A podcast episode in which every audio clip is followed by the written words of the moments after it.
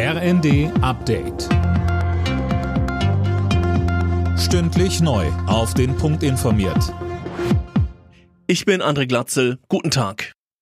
Der Tod des früheren japanischen Regierungschefs Shinzo Abe sorgt weltweit für Entsetzen.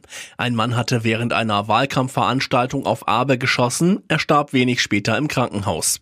Deutschlands Kanzler Scholz schrieb, das tödliche Attentat mache ihn fassungslos und traurig.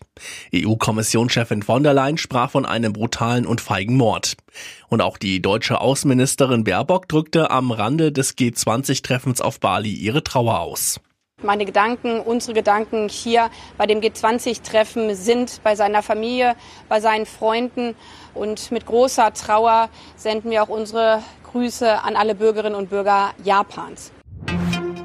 Als erstes NATO-Land hat Deutschland den Weg für den Beitritt Finnlands und Schwedens freigemacht. Nach dem Bundestag hat jetzt auch der Bundesrat zugestimmt. Beide Länder hatten nach Russlands Einmarsch in die Ukraine ihren strikten Neutralitätskurs aufgegeben. Der russische Außenminister Lavrov scheut offenbar die Konfrontation mit seinen westlichen Amtskollegen in Sachen Ukraine-Krieg. Der 72-Jährige hat das G20-Außenministertreffen auf Bali gleich nach seiner Rede verlassen und kehrt nach Moskau zurück. Der Vorsitzende des Auswärtigen Ausschusses, Michael Roth, sagte im ersten, ich kenne das von ihm nicht anders. Lavrov ist einer der größten Zyniker, die ich in meinem politischen Leben kennenlernen musste. Ich kenne das auch von anderen Zusammenkünften. Rede vom Blatt ablesen, dann rausgehen, das ist eine Respektlosigkeit sondergleichen. Aber in diesen Zeiten des russischen Angriffskriegs hätte ich zumindest erwartet, dass man sich noch einmal die Argumente der anderen anhört.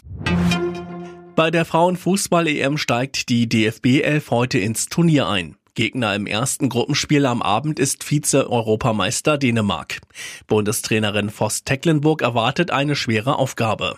Ist es ein Fußballspiel, was am Ende jeder gewinnen möchte? Es ist ein EM-Spiel für uns, das erste Gruppenspiel und freue mich einfach auf ein faires, attraktives Fußballspiel. Los geht's, 21 Uhr. Alle Nachrichten auf rnd.de